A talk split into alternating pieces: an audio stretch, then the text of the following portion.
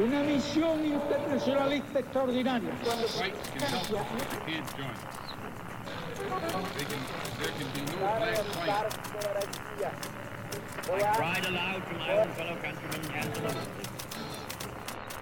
Sua rádio da história.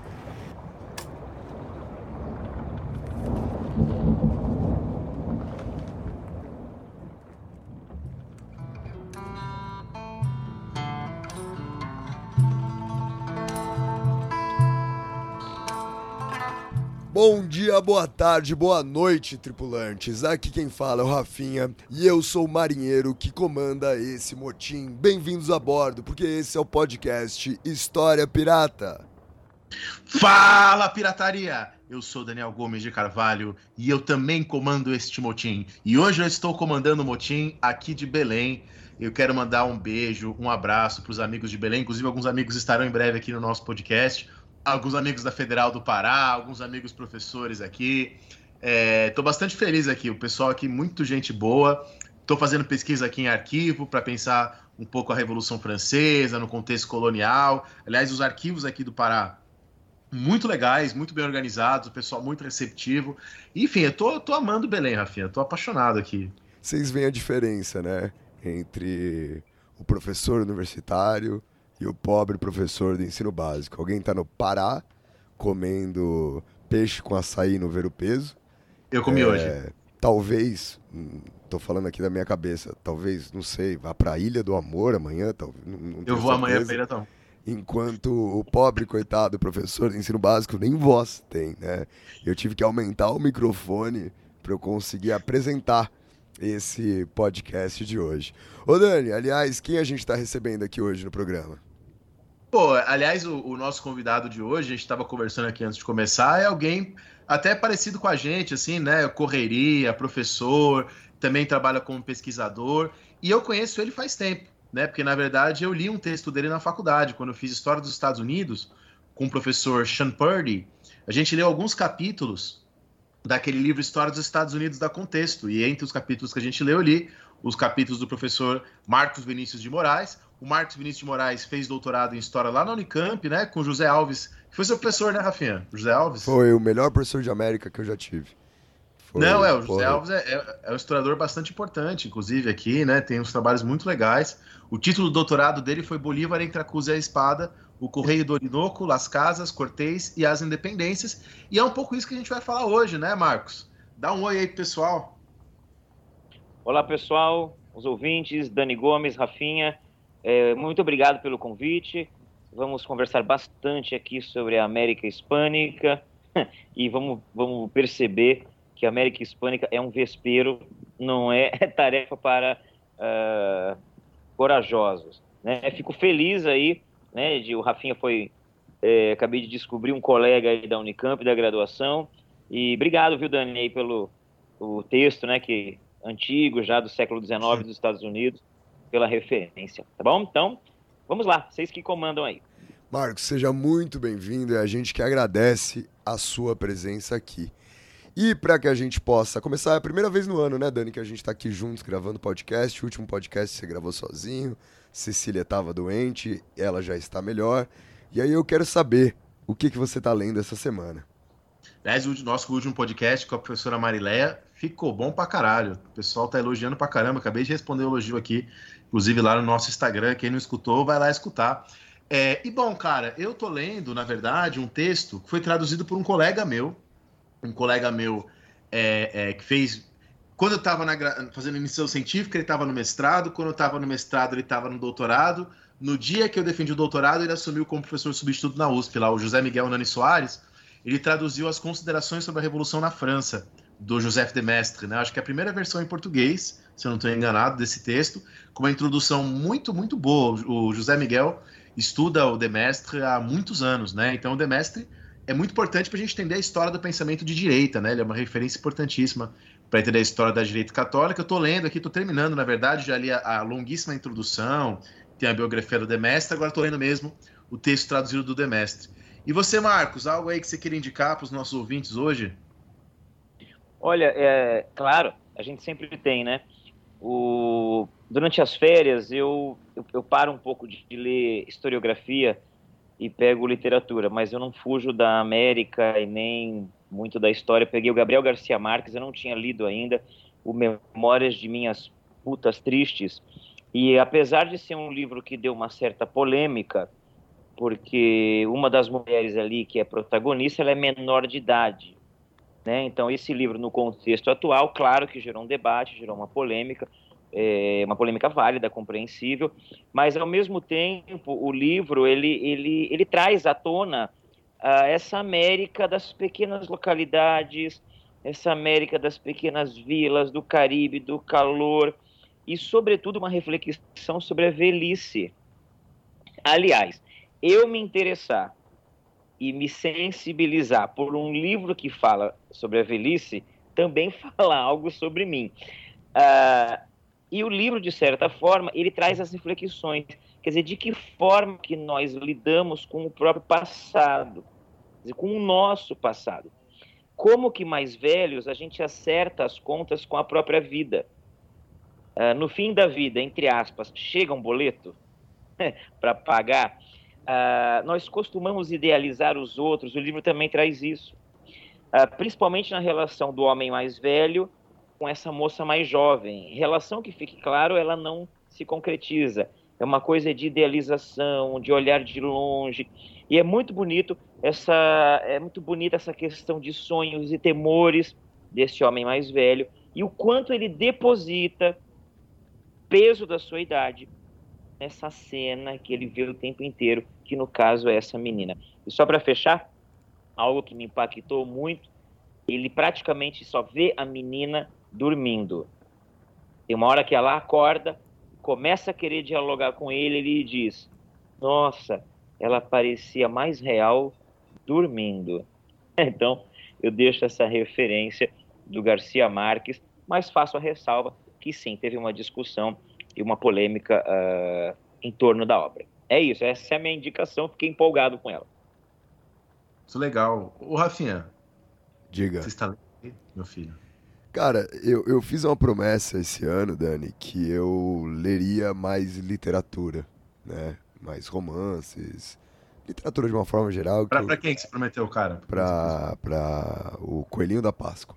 Né? Ah, legal. Que é a entidade mística preferida que eu tenho. e aí eu, eu tô lendo, antes de dormir, um livro da Matilde Campilho, né, autora portuguesa, chamado Flecha. E esse livro é ótimo para mim, que sou pai e cansado, porque são muitas mini histórias, às vezes de meia Mas página. Mas aí, é um ple... aí é um pleonasmo, né? É, não, não, eu só... Eu só pai cansado é, é pleonasmo. Eu só queria reforçar mesmo a condição. É, e às vezes as histórias têm um parágrafo né? Então tem sido uma experiência muito gostosa. Eu deito ali no, no meu primeiro sono, porque eu ainda tenho um cachorro que eu tenho que alimentar a uma da manhã, então eu tenho um despertador, eu tenho que fazer meu sono quebrado nas du em duas partes. E leio duas, três, quatro, cinco histórias da Matilde Campilho, né? E ela é uma autora incrível, de fato. Mas, Dani, eu quero que você faça uma indicação. Porque acabou de chegar aqui em casa uma indicação sua para mim, Oxi. E que eu vou começar a ler amanhã, que é o Projeto do Renascimento, da Eliza Byton.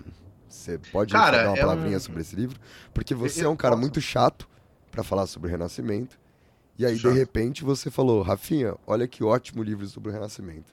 E isso me deixou é, cara, empolgado. Porque assim, o, o, eu eu assim, eu Renascimento é um assunto muito importante para mim, assim, foi um assunto que me fez começar a gostar de história, né, lá no colégio, quando eu estudei. E eu lembro que isso, isso lá no fundamental. Eu lembro que quando eu fiz ensino médio, eu tive aula com o professor Jarbas, lá em São José dos Campos. Aí o Jarbas me deu lá o Nicolau Savicenko, o Renascimento para eu ler ali no ensino médio. Aí depois eu entrei na faculdade, tive aula com o Modesto, que foi meu orientador. Aí conheci Panofsky, conheci Burkhardt e fui apaixonado, né? E, e aí depois, especialmente depois que eu virei professor universitário, comecei um pouco a, a, a ficar mais crítico de uma historiografia clássica, de uma certa visão de renascimento ainda forte no Brasil. Então, mesmo nesse livro, ainda aparece um pouco a ideia do renascimento como época, do renascimento como projeto. e são coisas com as quais eu sou crítico. Eu sou crítico da ideia do Renascimento como época, sou crítico da ideia do Renascimento como projeto. Não acho que há uma época do Renascimento. Tá? Eu amo Panofsky, mas assim, a ideia de autoconsciência projetada para o século XVI, autoconsciência do Renascimento, enfim, é, é, acho essa discussão um pouco complicada em alguns termos, porém, é, é, enfim, feitas as ressalvas, que são discussões historiográficas mesmo, de posicionamentos, é um livro muito bom. E eu acho que é um livro muito bom, especialmente para quem é professor, professor aí no ensino médio, em curso pré-vestibular. É, acho que é um livro que dá um panorama legal, traz algumas discussões diferentes e sai um pouco daquela coisa que a gente ainda vê em manuais, né? De ah, renascimento, características. Que eu acho que é uma, é uma maneira que geralmente se trabalha o renascimento, e eu acho que a gente precisaria buscar outras maneiras de trabalhar o renascimento que não seja renascimento características. Né? Uma maneira mais histórica de trabalhar o renascimento. Né? Porque quando você pega três séculos e fala características gerais dos três séculos, você está ali tirando um pouquinho da história. Então, esse, acho que esse livro dá uma ajuda de outros caminhos didáticos para pensar o Renascimento, por isso que eu acho que é um livro excelente, ele é bem curtinho, né? É, não, Dá ler exatamente. Isso, vou. E eu fiquei feliz com essa ideia. É, 80 e poucas páginas. É isso, é isso, 80 e poucas páginas. Eu não tô com ele aqui é. do meu lado. Ele tá na sala. Mas ele é curtinho mesmo. Eu fiquei bem animado, Dani. Então eu. No próximo programa eu vou dar o meu parecer de professor do ensino básico sobre como ele vai ajudar a minha aula. Agora, antes de começar esse nosso programa de hoje, para o qual estou muito ansioso, diga-se de passagem, eu queria aqui lembrar vocês que há três maneiras de ajudar a manter o História Pirata sempre no mar. A primeira e a mais importante delas é ajudando na divulgação. É você falando para os seus amigos, para suas amigas, familiares, desconhecidos na rua. Você pode parar um desconhecido na rua e falar: Você já escutou História Pirata? Isso sempre irá ajudar aqui a gente. A segunda maneira, já contando com um pouco de benevolência financeira, é fazendo um Pix. Acordou com vontade de dar dinheiro para alguém? Acordou com vontade de cair num golpe do Pix de algum banco colorido? acordou com vontade de olhar para sua conta e querer que ela ficasse um número redondo, então tem lá na sua conta nesse momento R$ 1.319.418, é só você fazer um Pix de R$ 319.418 para a gente no História Pirata e você fica com um milhão redondinho. Para isso, a chave Pix de nós é também o e-mail aqui do História Pirata. podcast.historiapirata.gmail.com podcast.historiapirata.gmail.com A terceira e a última forma de apoiar o nosso projeto é via PicPay. É só você entrar no seu navegador em picpay.me barra História Pirata, tudo junto, e ali você encontra diversos planos de assinatura para fazer uma contribuição mensal. Lembrando sempre para vocês que tanto o nosso e-mail, né, a chave do nosso Pix, quanto também o link direto para o PicPay, vocês encontram aqui na descrição do episódio de hoje. Aliás, episódio de hoje que vai tratar de Simón Bolívar, né? Essa importante figura, ou pelo menos essa importante imagem, ou pelo menos a construção de uma importante figura, como a gente vai acabar discutindo na aula de hoje, sobre né, as independências na América Espanhola. E para isso, Marcos preparou um ótimo programa para vocês, dividido em três blocos. No primeiro bloco do programa de hoje, a discussão será sobre a nação e o libertador iluminista. No segundo bloco do programa, a discussão vai passar pela construção do libertador e os usos do passado. E no terceiro e último bloco desse programa, os usos e as apropriações da imagem de Bolívar. Então, bora começar o programa de hoje Vamos para o primeiro bloco sobre a nação e o libertador iluminista. Só quero dizer antes que eu gosto mais do Francisco de Miranda, porque o Francisco de Miranda é uma das pessoas que trouxeram Thomas Paine aqui para América do Sul. Falou Thomas Paine.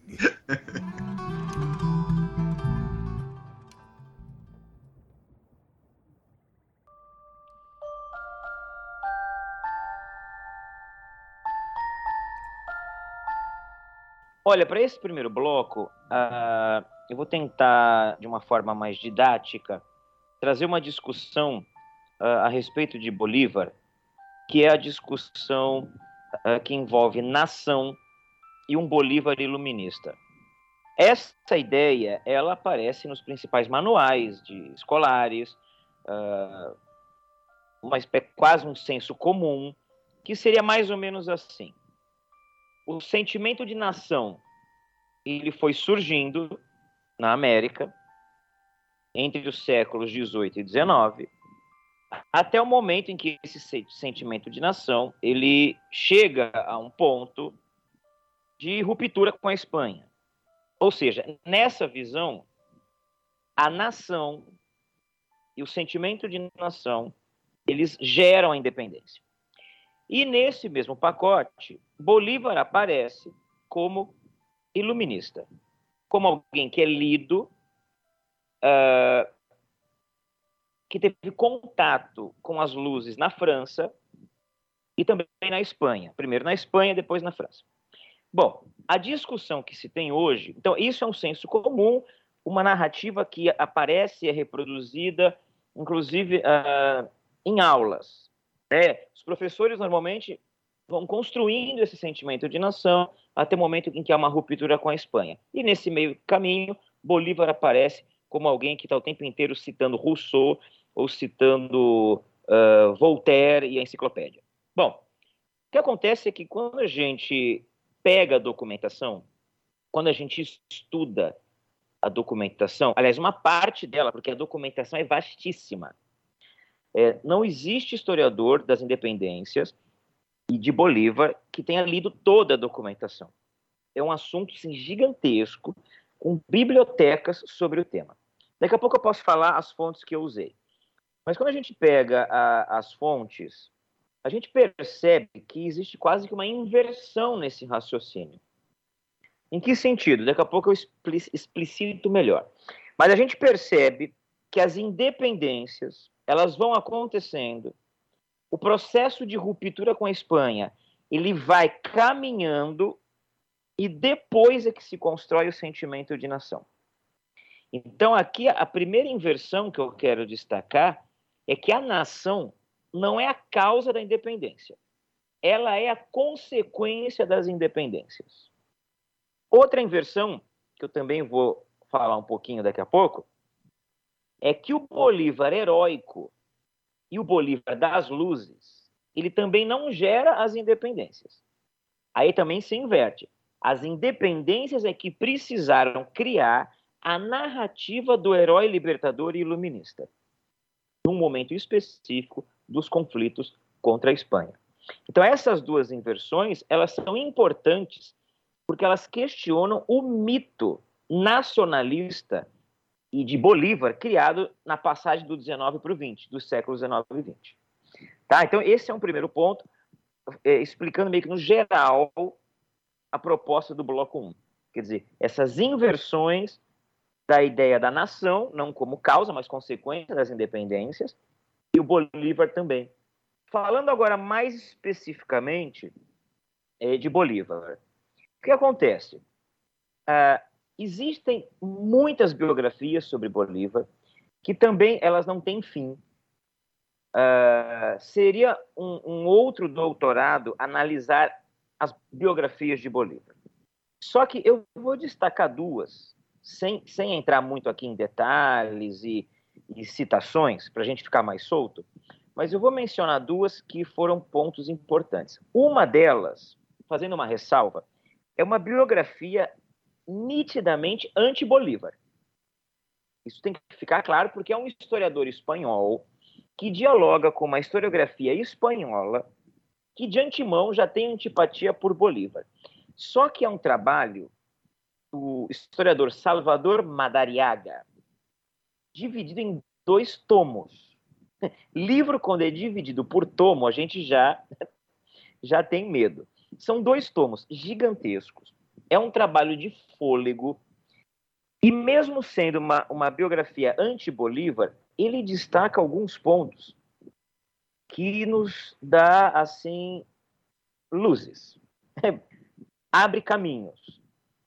Exemplos. Ele questiona como que Bolívar, tão jovem, coisas meio óbvias que eu vou dizer, meio práticas, como que Bolívar, tão jovem, teria sido capaz de ler o volume de leitores que ele disse que leu. Como que um cara que mais da metade da vida esteve em acampamentos militares teria conseguido dar conta daquele volume de leitura que ele disse que leu e o pior, que disseram que ele leu, que também tem aí que foi dito sobre Bolívar. Madariaga também questiona a própria formação intelectual de Bolívar, que muito jovem ficou órfão e teve tutores que passaram por pouco tempo uh, pela sua vida. E Madariaga também questiona a passagem de Bolívar pela Espanha e pela França. Não que ele não tenha ido, mas o encontro, por exemplo, com Humboldt, que sempre é narrado como um Humboldt maravilhado por Bolívar é invertido, dizendo que talvez Bolívar é que tenha se maravilhado com a presença de Humboldt durante ali alguns episódios uh, na Europa. Não que eu esteja comprando a biografia do Madariaga como verdade, não é isso. Mas ela traz questionamentos importantes. Que, olha só que interessante, que em vez de destruir Bolívar, na minha opinião, engrandecem. Por quê? Porque a biografia de Madariaga tira um pouco Bolívar do pedestal e faz com que a gente enxergue Bolívar um pouco mais humanizado. O Bolívar que tem limitações, limitações que incluem o corpo, né? o sono, a fome, às vezes a, a, não tem batalha, leu menos, estudou menos. Madariaga questiona até as habilidades militares de Bolívar. Então, não se trata de comprar o discurso anti-Bolívar, mas de falar, hum, ok, posso olhar por esse caminho também. A outra biografia, que aí é uma coisa mais atual e um pouco mais rigorosa na pesquisa, é a biografia do historiador inglês John Lynch. Esse Lynch com Y mesmo. John Lynch, que não tem uh, tradução para português, chama Bolívar a Life, quer dizer, Bolívar uma vida. O John Lynch, desde o começo, toma todo um cuidado, mas ele relativiza Bolívar com certa elegância. O John Lynch não vai deixar de destacar o protagonismo de Bolívar. O John Lynch não vai deixar de exaltar Bolívar, mas traz à tona esse Bolívar que dialoga um pouco com a biografia do Madariaga. Quer dizer, olha, Bolívar tem limitações, Bolívar, não vamos nos esquecer, é um homem da elite crioula, Bolívar é alguém que pertence a uma elite do cacau da Venezuela. O John Lynch até deixa escapar algo assim: talvez Bolívar hoje nem fosse bolivariano, pensando né, na, na, no contexto contemporâneo. Então, o John Lynch traz uma, uma, um rigor historiográfico, dialoga um pouco com Madariaga e questiona um pouquinho isso. Uma outra coisa que eu quero citar são dois historiadores venezuelanos que também fazem um pouco esse trabalho de desconstrução. Porque dentro da própria Venezuela existe uma corrente de historiadores que não vê com bons olhos a exaltação de Bolívar. Eles acham que isso, de algum modo, prejudica o, o andamento da Venezuela atual. Então, historiadores como Germán Carreira Damas, que tem um livro chamado Culto a Bolívar, e o historiador Elias Pino, Pino mesmo, com P de pato, P-I-N-O, Elias Pino e Turrieta, que tem três textos maravilhosos. É o Divino Bolívar, um que eu adoro o título é Nada a não ser um homem, falando sobre Bolívar, e um chamado Esboço Biográfico, que é uma biografia mesmo sobre Bolívar. Então, eles também trabalham com essa desconstrução desse Bolívar mítico, desse Bolívar heróico, porque, para vocês terem uma noção, uh, tem narrativas heróicas sobre Bolívar que vai dizer que Bolívar uh, era tudo. Bolívar era filósofo, Bolívar era antropólogo, Bolívar era. Tem um texto do Salcedo Bastardo que diz que Bolívar foi uma espécie de psicólogo do século XIX.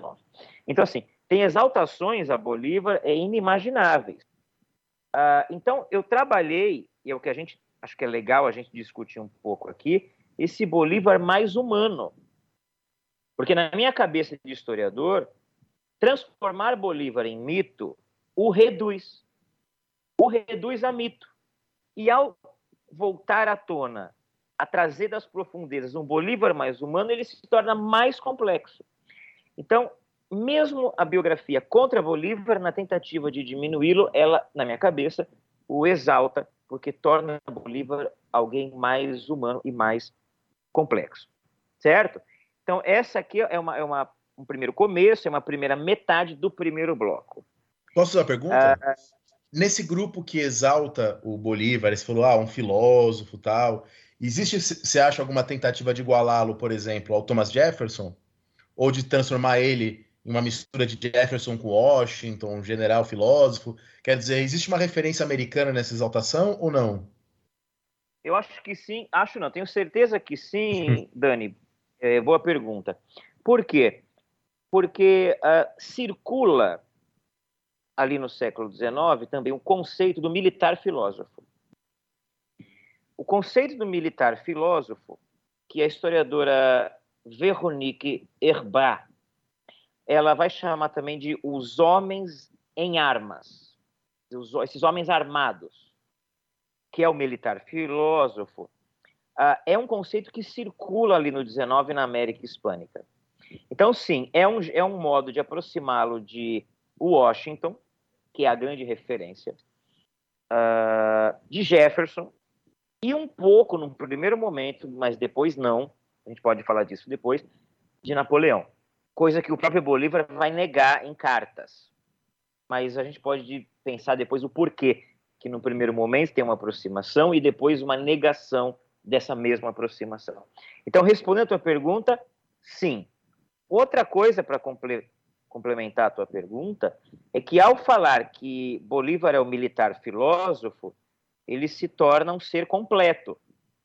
Em que sentido? Corpo e alma. Quer dizer, então ele tem habilidades militares, ele tem conhecimento técnico, estrategista, tático e filósofo. Outra coisa que vale a pena pensar nisso é que a narrativa do militar filósofo ela vem acompanhada da mesma narrativa que está chamando a Espanha do contrário disso. Século XIX. Então, se a Espanha é a metrópole que domina, e se a Espanha é a metrópole que domina e é católica, então a Espanha no século XIX é narrada Aí os crioulos invertem, né? A Espanha que se torna a fanática religiosa, a inquisitorial e a barbárie, que domina, mata, assim como fazia no século XVI. Então, ao falar que Bolívar é filósofo, existe uma inversão de colocar os crioulos da América Hispânica como racionais e de criar a imagem de que a Espanha, sim, é a irracional. Então, olha que interessante, a construção do militar filósofo, ela está a serviço dessa narrativa das independências. Porque é também uma forma de criar uma narrativa anti-Espanha. Então, respondendo a tua pergunta, sim, e fazendo um pouco essa ressalva. Historiador Jaime Rodrigues, que não é o nosso colega da Unifesp, que estuda tráfico negreiro, escravidão, uh, Jaime Rodrigues, historiador colombiano, uh, ele traz muito à tona esse discurso da independência e do nacional, da nação. E uma coisa que eu acho que vale a pena destacar no estudo do, do Jaime, Jaime, é a ideia de que, num primeiro momento, as colônias não queriam um rompimento com a Espanha. Por quê? Vou explicar isso aqui para a gente ir fechando daqui a pouco o primeiro bloco, que é o seguinte. Quando a família real espanhola é presa por Napoleão, quando Carlos IV, Maria Luísa e Fernando VII são presos por Napoleão, tem toda aquela discussão de que a Espanha fica sem a sua cabeça. Usava-se, inclusive, o termo a Espanha acéfala. O que dizia uh, a legislação espanhola. Olha que curioso. A legislação espanhola dizia que se não tiver o rei, o poder volta para o povo. Porque a legislação espanhola vai dizer que esse poder real, olha que curioso isso, ele era já legitimado pelo povo. Sem o povo legitimar, não haveria o poder real. Então, não tem rei, não tem príncipe, então o poder volta para o povo. Mas um detalhe: não é o povo no meio da rua gritando. É o povo representado pelas prefeituras. Então, uma vez sem o rei, o poder volta para os cabildos, para as prefeituras. Então, começa a surgir na Espanha o que eles chamaram de juntas governativas. Na cidade de Cádiz, depois para Sevilha. E aí, olha só que situação. Na colônia, na colônia, os colonos começam a exigir que eles tenham participação igual em número de representantes lá na Europa, nessas mesmas juntas governativas, principalmente Cádiz e Sevilha. O que acontece? As juntas governativas de Cádiz e Sevilha, que estão governando ali meio que provisoriamente, enquanto não tem rei, José Bonaparte de um lado, as juntas governativas de outro. As juntas de Cádiz e Sevilha, elas negam aos crioulos da América essa participação igualitária em quantidade de representantes. Então, olha só, num primeiro momento, as colônias não querem um rompimento. Elas querem ter representantes em igual quantidade nas juntas governativas provisórias após a queda da monarquia. O que significa que o sentimento de unidade até esse momento não é a nação americana, é o Império Espanhol. Se eu pudesse falar em nação no início das independências, é a nação do Império Espanhol formada por muitas nações diferentes. Os crioulos se sentiam parte do Império Espanhol e achavam sim que eles tinham direito de ter a mesma quantidade de representantes nas juntas governativas. Quando elas dizem não e fecham as portas, aí o ressentimento crioulo, que é um conceito que eu trabalhei na tese, que o ressentimento move uh, a elite crioula também, ele vem à tona. E aí sim a ruptura começa a caminhar. Uh, Jaime Rodrigues, historiador, trabalha um pouco com isso, certo? François Javier Guerra, historiador François Javier Guerra, também traz essa discussão à tona num texto chamado Inventando a Nação, e principalmente dois historiadores argentinos, que eu vou deixar como referência, José Carlos Chiaramonte, com CH, Chiaramonte, e Elias Pauti, Pauti, escreve Pauti, Elias Que Pauti. é muito bom, tem em português, eu, eu sou apaixonado pelo Pauti. Exatamente, tem em português, acho que editora autêntica, não lembro bem. É isso, editora autêntica. Isso, então, uh, esses historiadores trazem à tona essa discussão do sentimento de nação, do nacionalismo. Eu vou agora ser mais didático. Quando a independência começa, tudo está em ruínas. Tudo está em... Nem fronteira é exatamente bem definida na América Hispânica. Com o desmembramento dos vice-reinos, sequer tem a ideia de fronteira. Quanto mais a ideia de nação. Uma parte da América grande ainda fala quechua, uma parte ainda fala maia e uma parte ainda fala náhuatl com povoados tendo diferentes religiões e diferentes relações, inclusive, com essa elite crioula e com os movimentos de independência. Uh, também destaco o historiador equatoriano, professor no Texas, Jorge Canizares Esguerra, que tem um livro maravilhoso chamado. Uh, ai meu Deus, o nome do livro esqueci, daqui a pouco eu lembro, mas o conceito é epistemologia patriótica. Inventando a Nação é do Guerra. Né? Daqui a pouco eu lembro, mas o conceito é a epistemologia patriótica, ou seja, de que modo a elite crioula vai criando uma narrativa uh, patriótica ao longo do tempo, que no primeiro momento ela não existe uh, mesmo. Tomás Straca também é um historiador que trabalha os conceitos de nação, e é isso. Bom, primeiro bloco, 20 minutos, o combinado é esse aí, tá bom? historiador é pontual, né? Professor. Adorei, Marcos, adorei. Adorei não só sua fala, mas adorei também a sua pontualidade. Eu tô. Esse é o episódio que quem vai perguntar ao Dani, porque enquanto você fala, eu tô anotando para já reorganizar essa minha aula quando eu for dar ela durante esse ano. Perfeito, então, Marcos. Primeiro bloco do nosso programa fica por aqui. Vamos ao segundo bloco do programa de hoje, discutir a construção do Libertador e os usos do passado.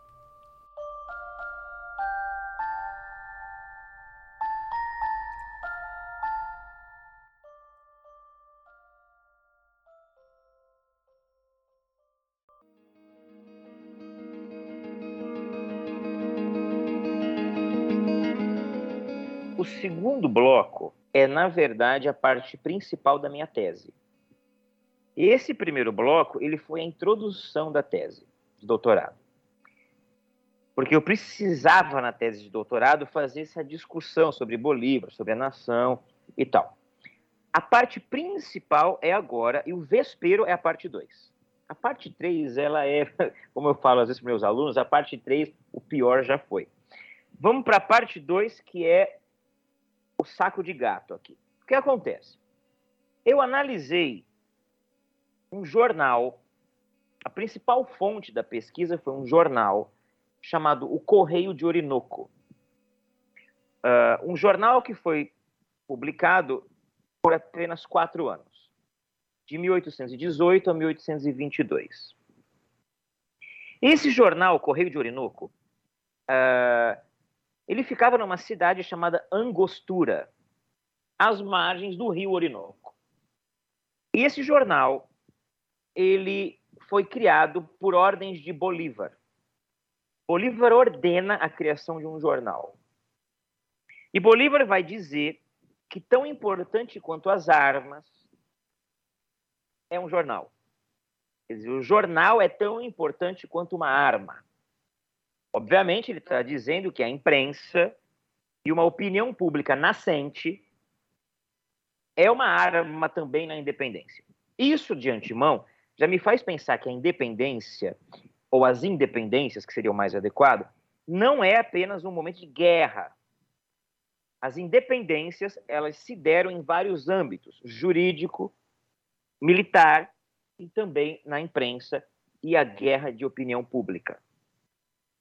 Vamos dizer que a praça não é só a praça de guerra. A praça também foi a praça em que houve a discussão de notícias e uma guerra de opiniões. Ah, eu poderia chamar, como disse a professora Fabiana Fredrigo de Goiás, de guerras de papel. Bom, o jornal Correio de Orinoco, 1818-1822. A gente vai percebendo no jornal que a palavra o libertador, a gente vai fazer aqui uma diferença. O libertador é um título. Título com medalha de bronze que Bolívar recebe em 1812. Só que esse título é uma coisa.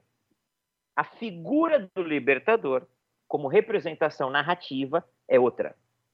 Então, uma coisa é o título que é dado na Venezuela durante uma reunião. Ele recebe uma medalha de bronze e é chamado Bolívar El Libertador. Outra coisa é como esse libertador será narrado e, portanto, como ele será representado textualmente na narrativa. O jornal Correio de Orinoco mostra um pouco esse um pouco porque tem muitas fontes esse percurso. Em 1818, Bolívar tinha acabado de sofrer derrotas. E aí tem uma discussão legal. Bolívar tinha sido derrotado, uh, ele tinha sido acusado de traidor. Né? O Dani citou Francisco Miranda. Bolívar é, acusado, é acusado de ter traído Miranda. Bolívar tinha perdido uma batalha num lugar chamado La Puerta, que é justamente a entrada para Caracas. Então, em 1818, algo precisa ficar claro. Bolívar não é unânime. Bolívar é questionado. Bolívar sofreu derrotas. Já tinha vindo do exílio da Jamaica. E Bolívar, em 1818, não é o único protagonista. Tinham vários outros generais que poderiam ser protagonistas nas guerras de independência. Tanto que, em 1818, ele muda o seu quartel-general para Angostura. E aí cria o jornal. Então, o contexto de criação do jornal é esse: um Bolívar questionado, um Bolívar que não é unânime, que divide protagonismo e que, inclusive, é chamado de traidor. Então, o jornal é construído numa cidade que é Angostura, é uma nova base de operações, e neste contexto de questionamentos. Então, demora muito no jornal para começar a aparecer o Bolívar heróico. O jornal publica notícias dos Estados Unidos, o jornal publica é, trechinhos de, de, outros jornais é, ingleses, o jornal é, cita um discurso ou outro de Bolívar, mas demora para aparecer o Bolívar heróico. Pois bem, agora vem a, a novidade. Quando começa a aparecer o Bolívar heróico, é quando Bolívar começa a ter algumas primeiras boas vitórias militares. Então, olha que interessante. Diante de uma América fragmentada, diante de uma América que está vivendo um caos, e diante de uma América em que a elite crioula se dividiu em muitas partes, começa a se criar um personagem que talvez unifique esta narrativa. O Bolívar heróico e libertador. E aí a grande novidade que eu acho que é da tese é como a construção desse Bolívar heróico e libertador no jornal Correio de Orinoco não passa o tempo inteiro pelo iluminismo.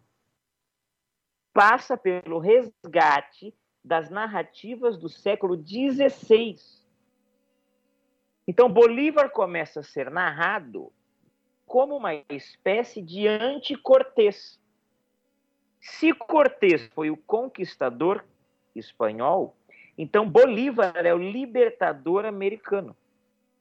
Se Cortés teve habilidades militares, Bolívar também.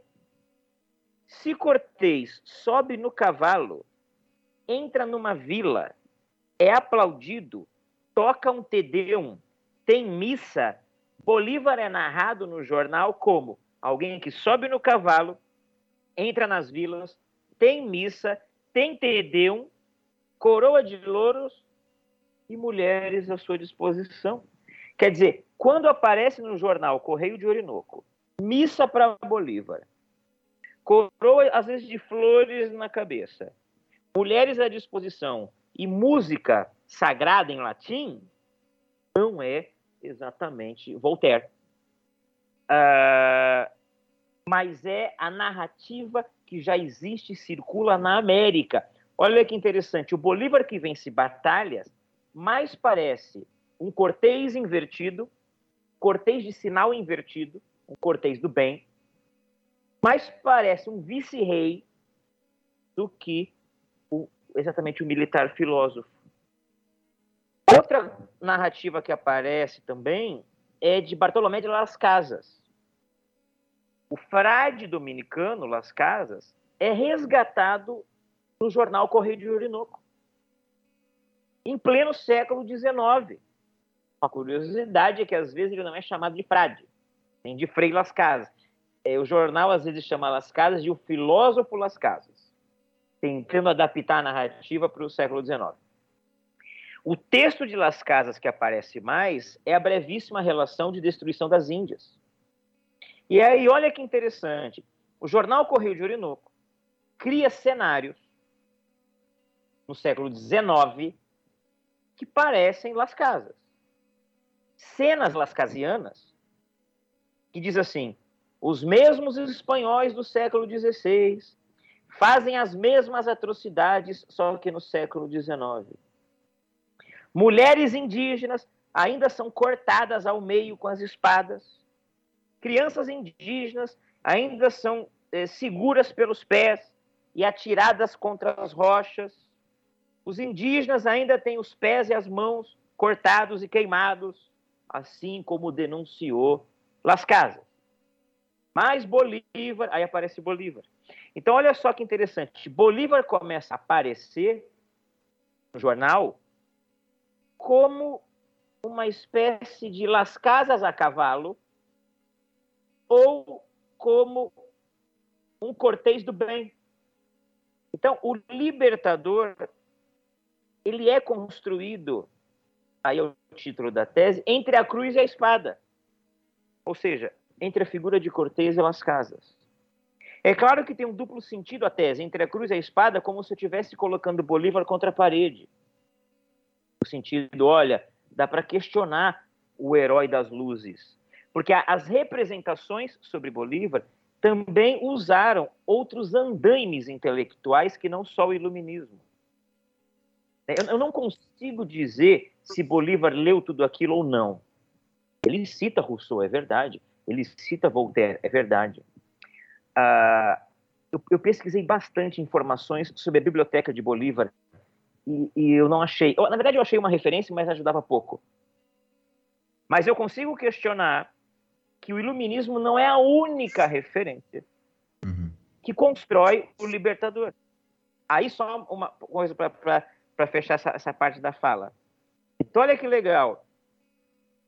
A América também utilizou as narrativas que já circulavam na América e cenas que já existiam na América para construir a figura do libertador. A, entre a tradição cortesiana e lascasiana. Só que agora eu vou enroscar mais. Eu falei que era vespero. Continuando. Mas e as luzes? Não P tem? Posso fazer, posso fazer uma perguntinha? Faça. Uma é uma observação de um outro podcast nosso e, e outra é uma pergunta. Né? A gente fez aqui um podcast sobre a Revolução Haitiana e justamente a gente falou sobre como a tradição voodoo, da religião voodoo, que tem a ver com o Golfo de Benin, foi importantíssima na, nas origens intelectuais, para usar um chavão, da Revolução Haitiana. Né? Então, acho que é, é, justamente quando a gente fala também na Revolução Haitiana, na independência do Haiti, também há outras tradições intelectuais para além do iluminismo. Né? No caso do, do do Haiti tem ali uma ligação do Sandy Louverture com o Abad Rainal, né, e assim por diante. E agora, você falando isso, agora vem a pergunta, Marcos, também é meio cabeluda. É, é, justamente eu li, foi no comecinho do ano retrasado, eu acho, o Elias Pauti, o texto dele em português, que saiu pela Autêntica. E eu lembro que o debate dele com Xavier Guerra, com Javier Guerra, ia muito nesse sentido, de ó, é, Javier, o Javier Guerra mostrando a importância, como está mostrando também hoje, da segunda escolástica, da escolástica espanhola na independência, do uso de conceitos ali que estão no Bartolomé de las Casas. É, mas o Pauti também mostrando, talvez não sei nem se era isso que você ia dizer agora, como esses conceitos advindos da escolástica espanhola do século XVI, da segunda escolástica, da escola de Salamanca, eram lidos a partir de uma ótica iluminista, né, numa mistureba muito legal. E aí o Pauti recorre ali à metodologia do Skinner, da escola de Cambridge, para pensar as ideias como não tendo uma essência, e justamente não tendo uma essência, se fez uma leitura mais libertadora das ideias da escolástica espanhola. Então, se a escolástica espanhola tinha noção ali do. tinha uma certa discussão sobre o império, sobre as partes, isso é lido no século XVIII a partir de uma ótica da colônia ou da independência da colônia. Não sei como é que você se posiciona nisso, Marcos. Ó, vou ser sincero, eu passei pela discussão da escolástica, mas eu não continuei então, sobre a escolástica em si, eu não vou ter condições de dar uma resposta que eu diria assim, honesta, para ti e para os ouvintes. Mas, sobre a mistureba, que tu falou aí, e sobre como as ideias das luzes são lidas sobre outra ótica na América, e essa coisa é meio misturada e mesclada, isso eu consigo contribuir com honestidade, e eu acho que eu vou falar disso. Porque se eu entrar na escolástica, não vai ficar legal. Mas olha só. que tu sabe que é vespeiro. Então olha aqui, ó. As luzes. É claro que eles estão citando Rousseau, principalmente a ideia. Ah, e só uma coisa. Normalmente, quando esse iluminismo é citado no jornal Correio de Orinoco, ele é citado na superfície. Não tem, assim, grandes debates sobre o iluminismo vem bem na superfície, quase de modo. quase como se fosse uma obrigação ter que citar os iluministas para legitimar o discurso de independência. Mas quando Rousseau aparece, ele está falando da legitimação do poder real a partir de um consentimento. E aparece praticamente desse jeito. Outra coisa que aparece também muito é Locke. E na ideia também muito superficial uh, do direito de rebelião. Olha onde eu vou chegar. Embora isso apareça de modo superficial, o que mais aparece foi o que eu te disse. Para vocês, no caso, né? Então, Bolívar entra numa vila, ele é aplaudido, a população joga flores, todo mundo grita que é o libertador, tem Tedeum em latim, tem missa. Quando esse cenário é montado no Correio de Orinoco, normalmente eles citam o Rousseau e falam da legitimação dos povos. Então a América conseguiu, no discurso de independência, fazer o seguinte: eles vão pegar uma cena velha, a entrada dos vice-reis, arcos do triunfo, feitos para ele passar por baixo, missa e latim. Então, uma cena conhecida e, portanto, reconhecida e velha, ela é lida como um exemplo de que Bolívar tem a legitimação dos povos, já que todo mundo na rua está aplaudindo. Então ele pode ter poder. Viu? Então é Rousseau. Então a ideia, a cena velha pode carregar uma ideia nova. E uma ideia nova pode transmitir uma cena velha, perpetuando a cena velha.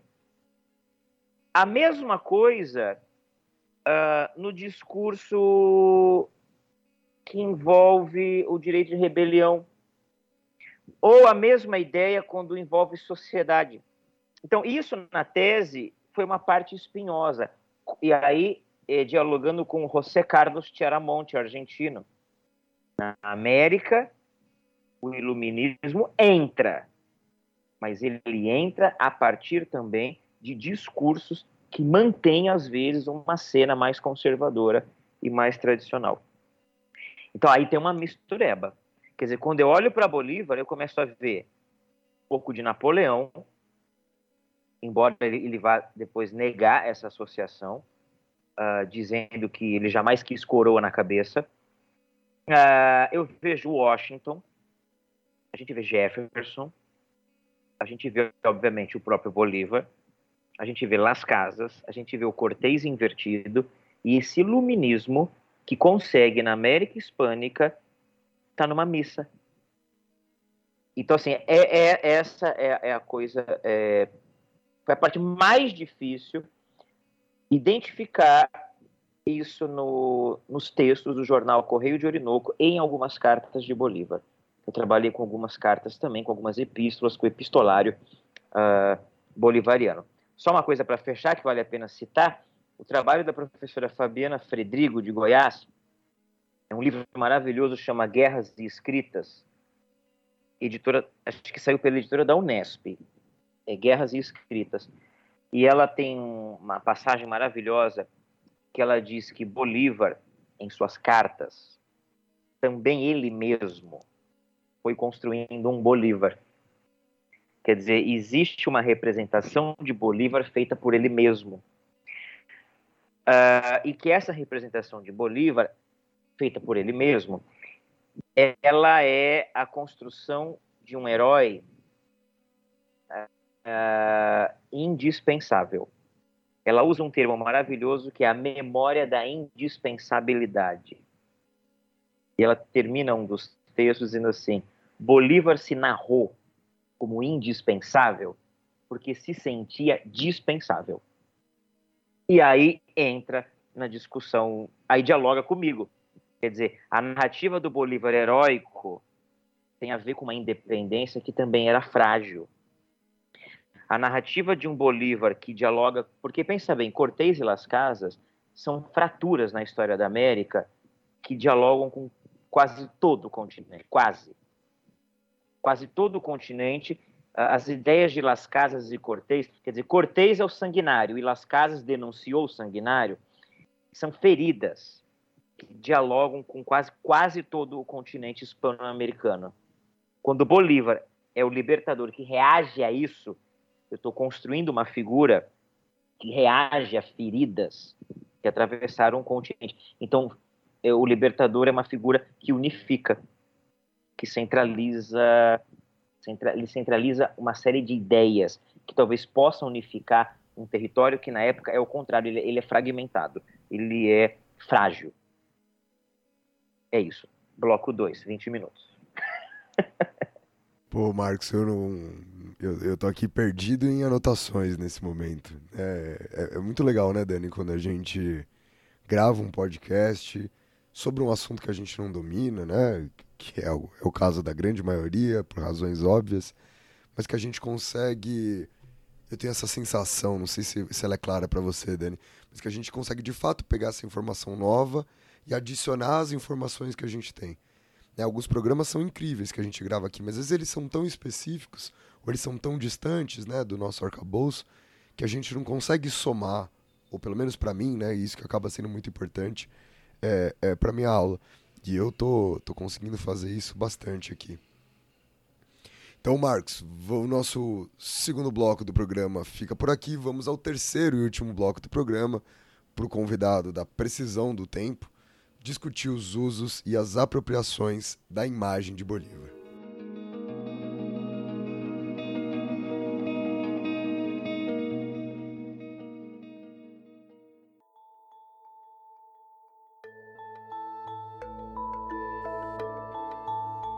Ô, Rafinha, só fazendo um comentário, falou que eh, quase ninguém domina. Ninguém domina. Eu posso dizer que Bolívar é quase indomável. Porque, assim, uh, até hoje ele desperta ódios e paixões. Historiadores, quando discutem Bolívar, às vezes discutem no sentido briga, porque é um assunto que move um pouco paixões. Uh... Eu acho até mais do que paixões, né, Marcos? Não sei se eu posso fazer essa gradação aqui, mas eu acho que eles movem hum. identidades. Eu acho que quando Opa. algumas questões da história dialogam diretamente com identidade, isso é mais grave do que a paixão, né? Porque eu acho que quando você discute claro. Bolívar, quando você questiona essa imagem, quando você questiona a construção, inevitavelmente a gente acaba questionando tudo que foi construído de uma identidade nacional, aqui, ali, não é nem num lugar só, né? Você não briga nem com uma identidade única quando a gente discute alguém que passou por tantos espaços, que fez parte de tanto um ideal. Então, acho que mexe com identidade. Excelente. Excelente comentário. Eu vou acrescentar duas coisas já abrindo o bloco 3. Uh, ah, então, já começamos o bloco 3. Uh, ah, historiadores venezuelanos como Manuel Caballero e Ana Teresa Torres uh, questionam muito a figura de Bolívar também como o mito essa figura petrificada. E eles falam muito de o quanto questionar Bolívar é exatamente questionar uma identidade, quer dizer, uma ideia de nação que vai ser formada depois das independências. Uh, os dois têm livros publicados, acho que é Alfa Editorial, Alfa Editorial, que é da Venezuela, aliás, indico uma editora muito, é, muito bacana, muito publicações muito legais.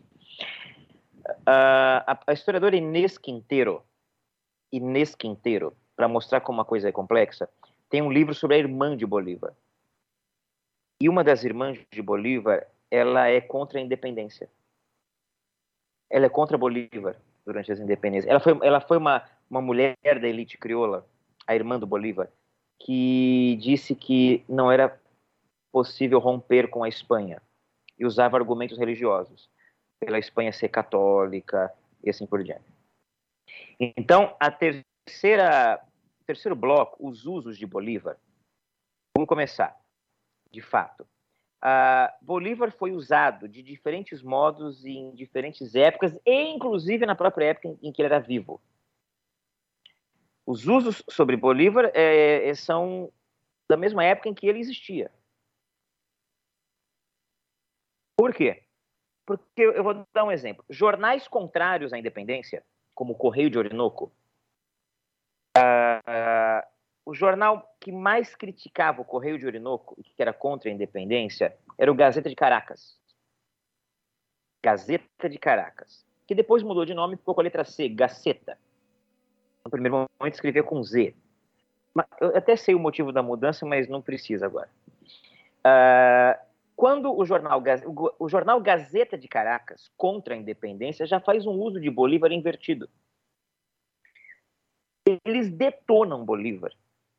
Na tese, eu fiz questão de ler alguns artigos e selecionar as adjetivações contra Bolívar. E fiz lá uma lista que tu imaginar de nome. Bolívar é um palhaço. Bolívar é ele mais gesticula do que fala. Bolívar é usurpador do poder. E olha só que louco. Eu posso dizer que talvez um primeiro uso de Bolívar é esse. Qual? O jornal Gazeta de Caracas usando a imagem de Bolívar para ser contra a independência. E eles começam a dizer assim: nós, espanhóis, construímos uma América por 300 anos. E Bolívar quer destruí-la em três. Eles, é quase um Juscelino, deu 300 anos em três invertido. Eles vão dizer assim: a, a, a Espanha trouxe para a América a civilização, a Espanha trouxe para a América o idioma, a gramática, a Espanha trouxe para a América uh, as construções, a igreja, sei lá e Bolívar é bárbaro, é selvagem. Eles vão dizer Bolívar é um índio branco. então, assim, esse é um uso de Bolívar, só que a, a, a, no, no contrapelo, assim, invertido. Quer dizer, para justificar o domínio espanhol. O historiador Nikita Harwish tem um texto que eu indico. Chama Bolívar, um herói para todas as causas que é isso? Bolívar, um herói para todas as causas. É um texto pequeno. Significa que é fácil, porque texto pequeno às vezes é pior, né? Uh, e nesse texto do Nikita Harwish, W-I-C-H, final, ele, ele vai dizer: olha, Bolívar foi usado por Mussolini.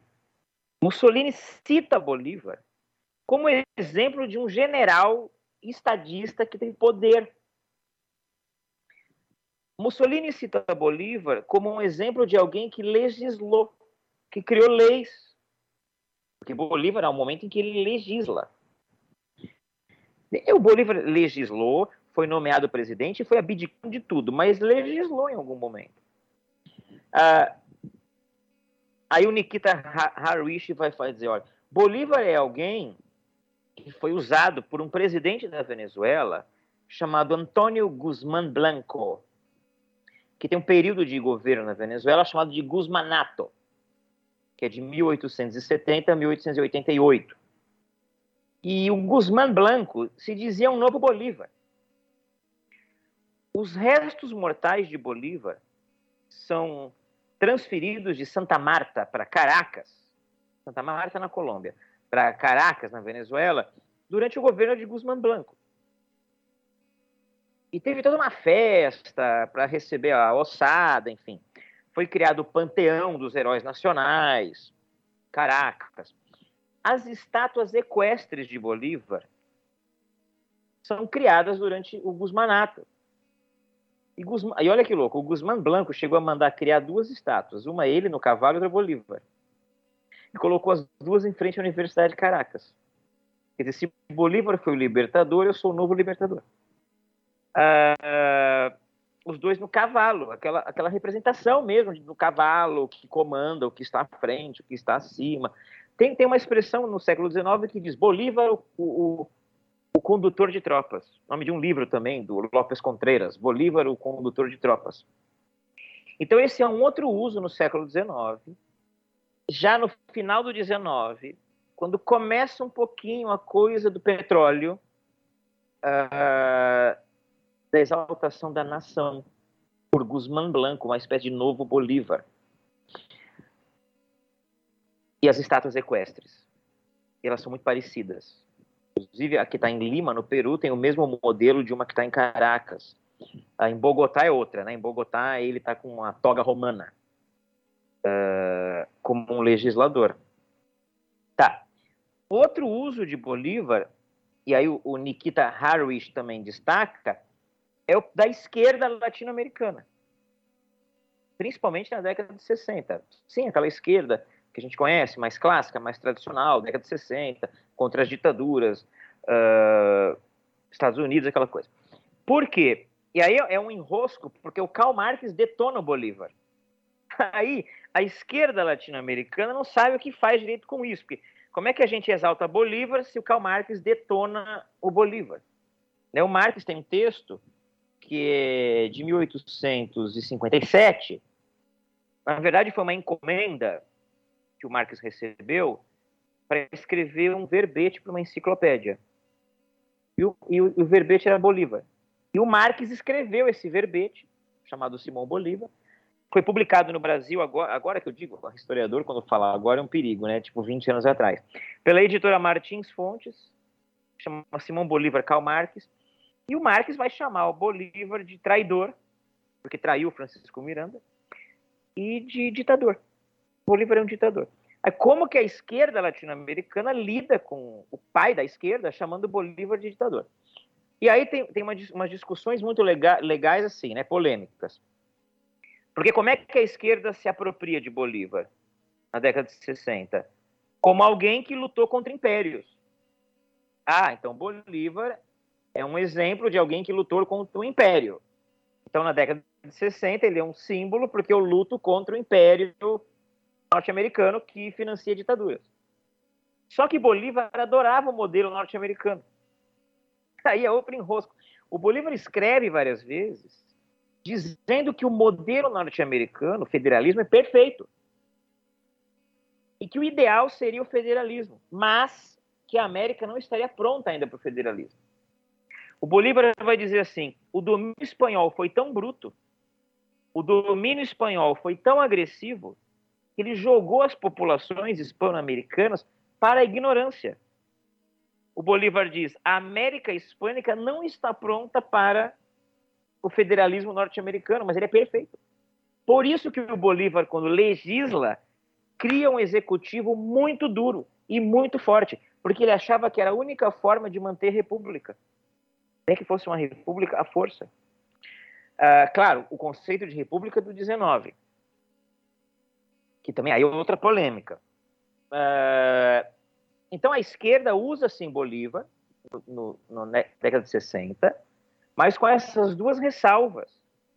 A crítica de Marx e os elogios que Bolívar faz, não só ao federalismo norte-americano, mas ao modelo parlamentar britânico.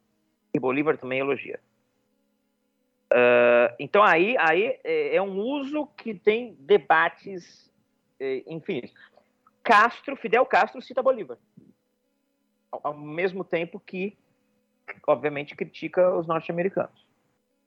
Né? Então, aí é, é, como eu disse no começo, outro vespero a respeito da imagem de Bolívar. E, claro, os usos de Bolívar mais recentemente, seja no chavismo ou em é, Maduro, uh, aparece a, a sombra de Bolívar. Quando eu falo sombra, às vezes é sombra mesmo, né? Os caras estão discursando e atrás tem um quadro Bolívar. Uh, que aí faz referência, obviamente, a uma origem. Né? É uma forma de narrar uma origem. Eles não mudaram o nome do país? República Bolivariana, Venezuela. É... E ali, é, e aí é totalmente a leitura do Bolívar anti-imperialista, né? Exato. Aí, aí, aí herda o, o, a década de 60. É. Aí herda a década de 60, com um peso maior, talvez, no homem das armas, do militarismo, do comandante de tropas, que é amado pelas tropas. Que aí tem, entra uma coisa que assim: é, é, é nesse ponto que Ana Teresa Torres e Manuel Cabalheiro criticam as identidades que o Rafinha citou muito bem aquela hora. Uh, que é o seguinte: é, a figura de Bolívar, desse jeito, o Germán Carreira Damas e o Elias Iturrieta também falam isso, a, a figura de Bolívar desse jeito é um perigo. Essa coisa mítica, heróica, o condutor de tropas. Por quê? Porque, olha só, para a gente já fechar o terceiro bloco. Por que, que é um perigo essa figura de Bolívar desta forma intocável? Porque é, essa figura de Bolívar heróica, militaresca, intocável, é uma espera e ao mesmo tempo uma esperança. Como assim? Porque o projeto de Bolívar mesmo no século XIX, lá no século XIX, não deu certo. Bolívar morreu fracassado. Bolívar morreu sendo expulso da Venezuela. O Congresso do Panamá foi um horror de mal organizado. Países convidados não foram e países não convidados foram. O próprio Bolívar não foi. Então, assim, o projeto de Bolívar, da Grande Colômbia, não dá certo. Então, a nação venezuelana, atual, contemporânea, tem um herói maravilhoso. E essa nação o exilou. Então, essa nação que se enxerga como filha de Bolívar deve algo a ele. Então, Bolívar é uma espera de um projeto que, quem sabe, um dia se concretize, e ao mesmo tempo uma esperança de que isso de fato dê certo. Qual é o perigo? Alguém se falar, se dizer, perdão, que é o novo Bolívar. Quer dizer, enquanto existirem estadistas que se coloquem como heróis e que se coloquem como representantes de todo um povo e condutor de tropas, esse Bolívar desse jeito é perigoso. Seriam esses usos que a gente de vez em quando vê, uh, embora sabemos muito bem que a, a contrapor em alguns momentos ali, claro que tem, obviamente, coisas interessantíssimas. Né? Aí seria um outro programa, né, para discutir isso. O imperialismo, essa reação, o quanto ela é válida, o quanto tem exageros ou não, isso seria uma outra coisa. Uh, mas do uso da figura de Bolívar, eu acho que é por aí. Só uma última pergunta, questão, observação, mais para você comentar. Né? E, e, eu me lembro bastante quando eu tive essa disciplina na, na graduação, eu tive com a professora Maria Lígia Coelho Prado, a grande Opa. referência, né? Para quem estuda América Falei Espanhola. com ela essa semana. Ah, poxa, gosto muito dela. Quando você falar com ela, fala ela que eu é mando um beijo. Maravilhosa. Eu vou mandar com ela no zap, uh, porque eu mandei para ela um exemplar da tese. Ah. E ela é muito. É, e respondeu toda fofinha. Mas, Dani, eu te cortei, desculpa. Fale, Maria. Não, não, isso, ótimo. Se você conversar com ela, poxa, eu, eu, me inspiro muito nela, até como professor universitário, assim, ela também era uma boa, além de ser uma grande historiadora, era uma ótima professora também, muito didática, preocupada em, em preocupada com a formação de professores, né? Então ela sabia que a gente não sabia nada de América Espanhola, sobretudo após a independência, né? Ela, na escola é muito comum que a América Espanhola pare um pouco ali na independência, depois pula para, às vezes, para ditaduras militares, mas o século XIX é meio ignorado, às vezes, né? E ela tinha essa preocupação de passar... Lá. E olhe lá, né? E ela tinha essa preocupação de passar uma coisa didática, enfim.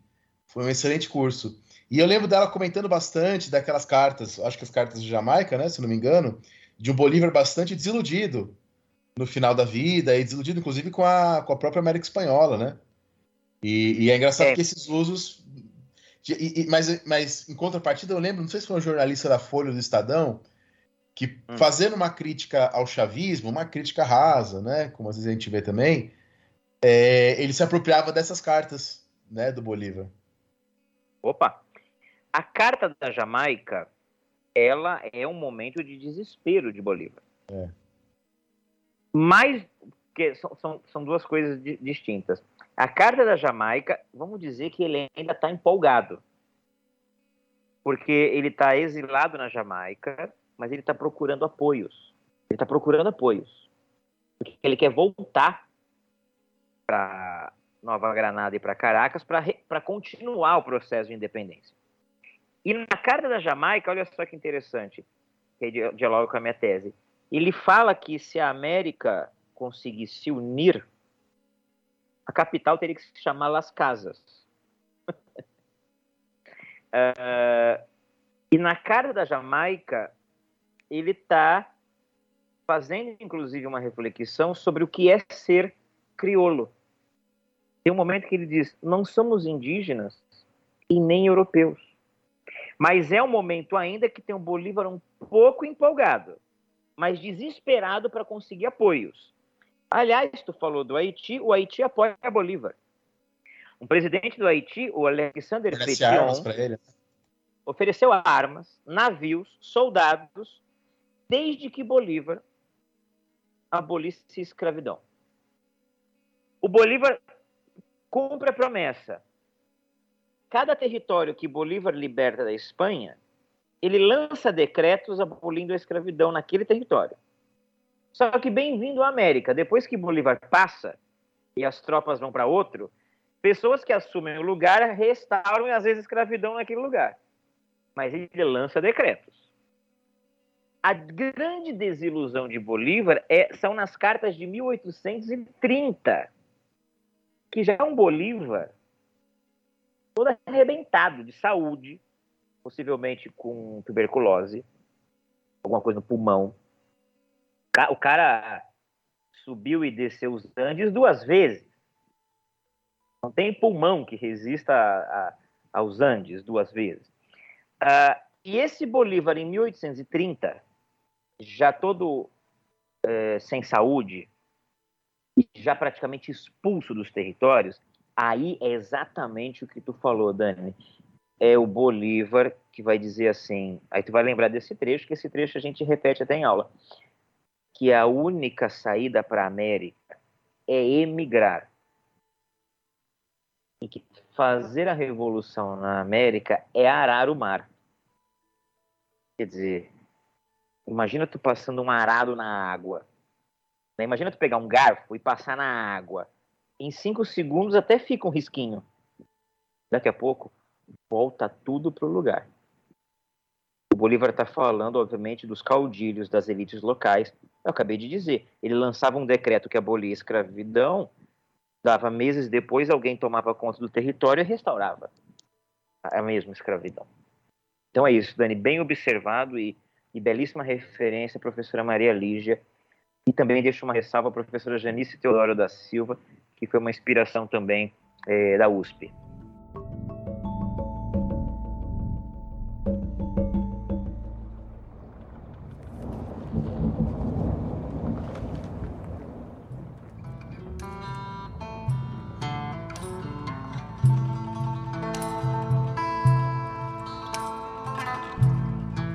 Marcos, eu não tenho nem como te agradecer é, por, por ter preparado, né? Não, não, só por estar aqui, mas também por ter feito todo um, um esquema organizado, que isso é muito legal, porque os nossos ouvintes, na sua grande maioria, são pessoas da própria graduação de História, e para eles é muito bem-vindo esse esquema de programas, ou pessoas que estão começando ou reciclando a vida na docência.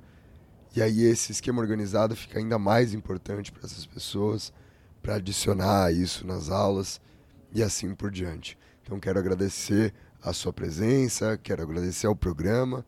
Dani, alguma consideração final? Não, cara, gostei pra caramba. Eu acho que esse, esse programa vai ser útil para muita gente. Vai ser daqueles programas que a gente vai ver sendo usados por aí. É isso. Então, Marcos, muito obrigado. Agradeço. Obrigado. E muito obrigado para vocês, né, que escutaram o nosso episódio até aqui. Não esqueçam de seguir a gente no nosso Instagram, no arroba História Pirata. Tamo junto e até o próximo programa. Valeu demais, Marcos. Valeu aí, pessoal. Falou pirataria. Valeu, gente. Um abraço para todos.